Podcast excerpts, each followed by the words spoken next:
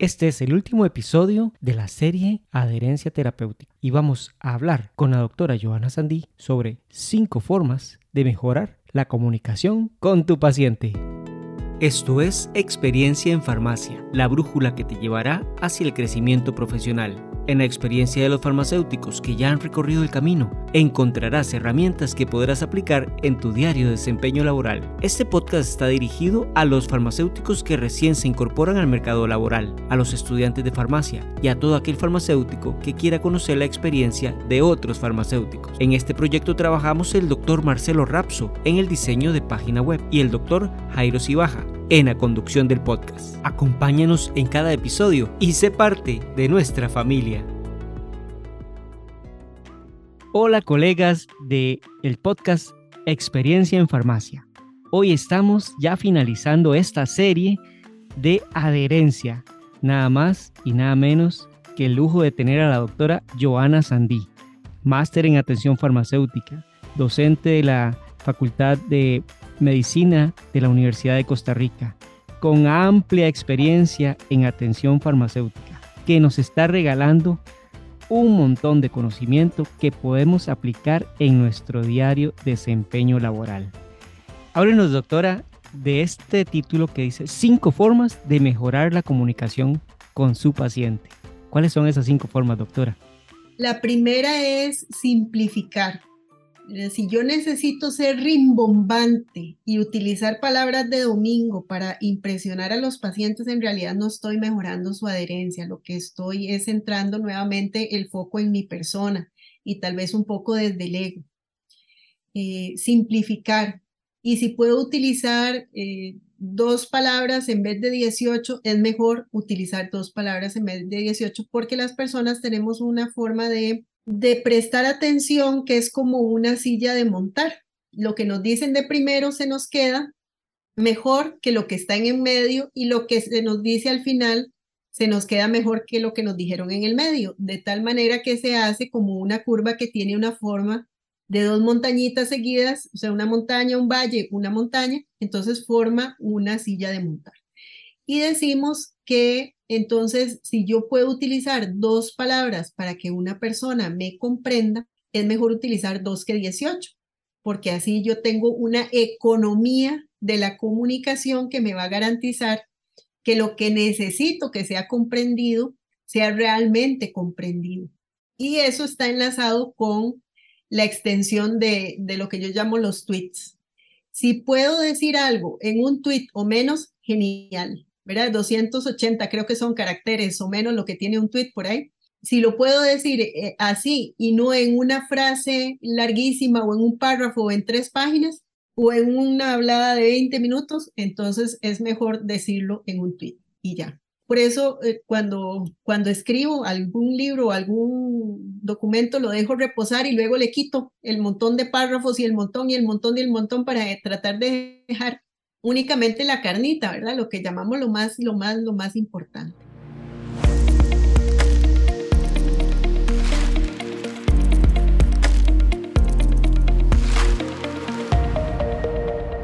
Utilizar imágenes también es fundamental porque una imagen dice más que mil palabras. Y las imágenes evocan también historias y aprendemos a través de historias de una mejor manera que cuando no utilizamos historias. Entonces las imágenes también son muy importantes. Simplificar, reducir la, extensión, utilizar imágenes sería la tercera. La cuarta es cuando llegamos a los temas escabrosos, temas difíciles, eh, desafiantes, en los que tal vez no nos ponemos muy de acuerdo. Como por ejemplo, ¿cuál podría ser un tema? Eh, yo he topado no en pocas ocasiones con personas que me dicen que sus enfermedades son un castigo divino y que por lo tanto deben asumirlas esperando que ocurra un milagro que venga de su Dios o sus dioses, dependiendo de la religión en, la que se encuentren, y que mientras tanto deben sufrir el castigo de la enfermedad. Ese es un tema desafiante de manejar porque tiene que ver con las creencias fundamentales, con la cultura, con la religión y con la espiritualidad de, de tu paciente. Aquí hay que construir sobre acuerdos eh, y los acuerdos se construyen entre, entre dos. No puedo yo imponer. En el caso propiamente de, de, este ejemplo que acabo de brindar, eh, me ocurrió siempre, en todas las veces que me ocurrió, y, y, por supuesto eso tiene que ver con la cantidad de personas que son eh, cristianas o católicas en este país, con personas monoteístas cristianas. Siempre me pasó con este tipo eh, de personas. Y entonces lo que hice fue buscar en la Biblia unas frases donde dice que hay que hacerle caso al médico y tomar los remedios que nos manda porque a veces las soluciones pasan por las manos de ellos y que los farmacéuticos hacen con sus plantas los medicamentos que nos van a curar y que nos van a, dar bienestar a todos. Entonces, yo tenía una fotocopia de la cita bíblica ampliada, ¿verdad? No en ese, en ese tipo de letra tan chiquitito que viene en la Biblia, sino bien ampliadita. Y así lo leíamos y construíamos un acuerdo sobre ese tema difícil. Y la última, digamos, eh, la última estrategia sería ampliar las fuentes de inspiración no quedarse solo en la farmacia y en cómo se comunica uno desde el área de la salud o desde la farmacia. Hay que explorar otras formas, ver cómo se comunican otras personas, cómo se comunican en la televisión, cómo se comunican en el radio, cómo se comunican en la prensa escrita, cómo se comunican en los libros, cómo se comunican las personas a través de objetos, entonces, por ejemplo, aquí les traigo a colación el, el, valga la redundancia, el ejemplo de lo que me ha enseñado a mí la cultura japonesa en términos, por, eh, ¿qué le digo? De la utilización del furoshiki, que es envolver con telas los objetos en lugar de utilizar papel, y el origami, que es utilizar papel para hacer ciertos tipos de figuras. Y es este, este tipo de actividades te enseña muchas cosas. El papel me ha enseñado a mí que, que es fuerte, pero que también es muy maleable, que es muy dócil, que es resistente, que, que puede adquirir muchas formas una sola hoja. Entonces la comunicación eh, se amplía cuando empezamos a escuchar lo que normalmente por el ruido externo no escuchamos, ¿verdad? Entonces, como tengo una compañera que me dice que eso suena muy pachamamesco, pero, pero así es. Em, tenemos que empezar a escuchar y ampliar nuestras fuentes de inspiración y de comunicación, porque si no, no lo vamos a lograr. Los médicos tienen un, un refrán. Ellos dicen que el médico que sabe solo de medicina no puede ser un buen médico. Y creo que tienen razón, ¿verdad? Si no ampliamos nuestras fuentes de inspiración y de comunicación, no vamos a lograr mejorar la comunicación porque vamos a tener una endogamia de prácticas de comunicación que se centran solo en el ámbito de la farmacia. Y eso no puede ser saludable. La endogamia nunca ha sido saludable eh, para ninguna especie. Y en términos de comunicación tampoco es, tampoco es adecuado. Así como la endogamia referencial a la hora de las citas que hacemos, ¿verdad? De los diferentes textos que, que vamos este, publicando, no, la endogamia referencial no es buena, igual la endogamia comunicativa no es, de la comunicación no es la más sana. Entonces yo diría que esas serían como eh, cinco formas de mejorar la comunicación para lograr que el paciente sea adherente a la vida y no al tratamiento. ¿Qué impacto pero qué esclarecedor que lo hemos venido construyendo desde el primer episodio, ese tema de no ser adherente al tratamiento, es a la vida. Y mm. lecciones que también han recorrido estos tres episodios es el valor que tiene la comunicación y desarrollar eso. De hecho, la Organización Mundial de la Salud nos invita en una de sus publicaciones a hacer eso de farmacéuticos siete estrellas. Y en una de mm. esas estrellas es ser un comunicador. ¿Cuánto valor está ahí? Que nos entiendan el mensaje, que haya compromiso, que hable con, con la persona y no a la persona, que hable desde fuera de mí, pensando y centrando toda la atención en el paciente. Eso es fundamental y muchas veces lo descubrimos tarde y tal vez eh, hubiera sido tener más éxitos, pero como dice un refrán, nunca es tarde cuando la dicha es buena. Resumiendo, estos cinco puntos. Muy importante, simplifica, nos dice la doctora Joana Sandí. Fuera de adornos, lo más simple, en las menos palabras posibles. usa imágenes, que siempre una imagen habla más que mil palabras. Reduce la cantidad, como lo decía la doctora, lo que cabe en un tuit, poquitos caracteres. En temas difíciles, entremos en acuerdos y en las fuentes. Aprendamos de todos los medios de comunicación. Si ellos son los que saben, ¿por qué no les vamos a hacer caso e imitarlos? No los vamos a poner a inventar la rueda. Pongamos a funcionar lo que ya sirve. Doctora, qué gusto siempre es escuchar y aprender de usted, de todas estas herramientas que como lo digo, vengo diciendo en los otros capítulos, todo es aplicable y todo es inspirador para seguir creciendo.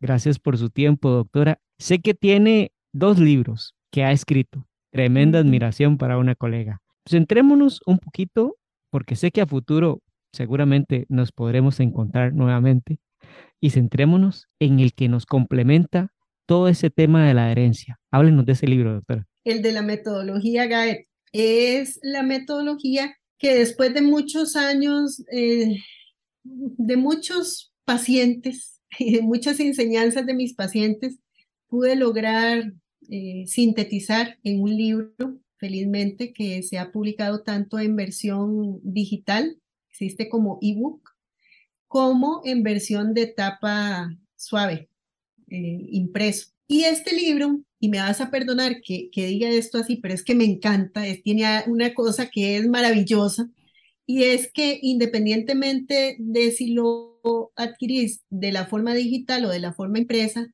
te da unas direcciones electrónicas a las que puedes acceder para obtener material adicional que no está en el libro y que te lleva a las versiones más actualizadas de los documentos de valoración de adherencia, los instrumentos de valoración indirecta de adherencia que tienen este, tanto del que se llama el diagnóstico farmacéutico como del que se llama valoración de adherencia. Y entonces te lleva a estos, eh, a estos sitios electrónicos de manera tal que si en algún momento hubiera un cambio en la versión del documento, no tenés que adquirir el libro nuevamente, sino que automáticamente vas a estar eh, recibiendo la notificación o puedes meterte al enlace o a los enlaces y revisar cuando hay publicación nueva. Y entonces esto me parece que es una maravilla porque nos mantiene en actualización constante sin necesidad de adquirir una segunda o una tercera edición. Y ahí pueden, como les decía, encontrar estos instrumentos con sus instructivos de cómo se utilizan, más la teoría de eh, adherencia que está detrás de la realización de estos instrumentos, junto con el respaldo de algunos estudios que se han realizado y, y que pues de alguna manera validan el, el conocimiento que se vierte por allí. Sin duda alguna, una invitación irresistible ir por estos libros, ya sea el ebook, como dice la doctora, y también el de pasta blanda, que por dónde lo podemos encontrar, doctora, si quisiéramos comprarlo. normalmente se encuentran únicamente a través de Amazon. Y la razón, son tres razones. Amazon entrega a, casi que a todo el mundo, ¿verdad? Eh, entonces cualquiera lo, lo podría encontrar. Eh, la segunda razón es que Amazon te factura, ¿verdad? Si yo lo traigo, tengo que traer 24 libros y después no puedo facturar yo los 24 libros de manera individual. Eh, Amazon te da la factura y Amazon me ayuda a hacer el pago de los impuestos. Entonces ya yo tengo los impuestos pagos si se, si se adquiere por allí. Entonces eso también me quita a mí mucho, mucho estrés y mucho peso de, de, encima para poder dedicarme a otras cosas más productivas. Entonces si lo buscan por allí, se llama metodología GAL. Eh, proceso para crear, medir, mantener y mejorar la adherencia al tratamiento.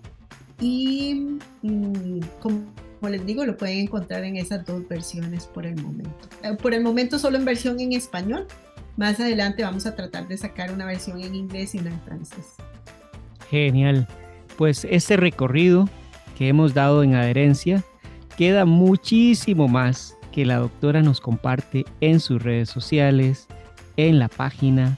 Quien quiere profundizar en este libro de la metodología GAET, invitados todos a seguir las publicaciones de la doctora y a seguir creciendo en adherencia y a seguir creciendo como profesionales, porque al fin y al cabo lo que más nos interesa desde cualquier punto donde estemos, industria, clínica, la universidad, al fin y al cabo llegamos a un punto que todos coincidimos, velar por el bienestar del paciente. Doctora, gracias por estos tres episodios que hemos grabado, que para mí el primero salgo súper actualizado, con conocimientos nuevos y que sé que todo aquel escucha que pase por estos episodios sale diferente y con mucho por donde querer crecer más. Ojalá que sí, ojalá que así sea. Eh, muy agradecida de estar con vos durante este camino que hemos recorrido eh, juntos y muchas gracias a las personas que nos están escuchando y que nos han seguido durante estos tres episodios. Esperemos encontrarnos a futuro. Ojalá en algún momento de manera presencial, ¿verdad? Cuando ya todo esto termine de pasar junto con todas las pestes adicionales que vienen, ¿verdad? Como la de ahora de los chiquitos en las escuelas. Pero esperemos que todo esto pase y en algún momento podamos abrazarnos y caminar en conjunto de una manera tal vez más personalizada. Así es, doctora. Ansioso por ese momento y desde acá un super abrazo, mil éxitos y de nuevo muchas gracias. Hasta aquí lo que teníamos para el día de hoy. Esperamos que la información compartida te sea de mucha utilidad. Recuerda que nos puedes encontrar en Facebook y en Instagram como Experiencia en Farmacia también en nuestra página www.experienciaenfarmacia.com. Si quieres dejarnos un mensaje, participar en el podcast o sugerir algún tema, nos puedes enviar tu comentario al correo experienciaenfarmacia.gmail.com. Gracias por escucharnos. Te esperamos en el próximo episodio.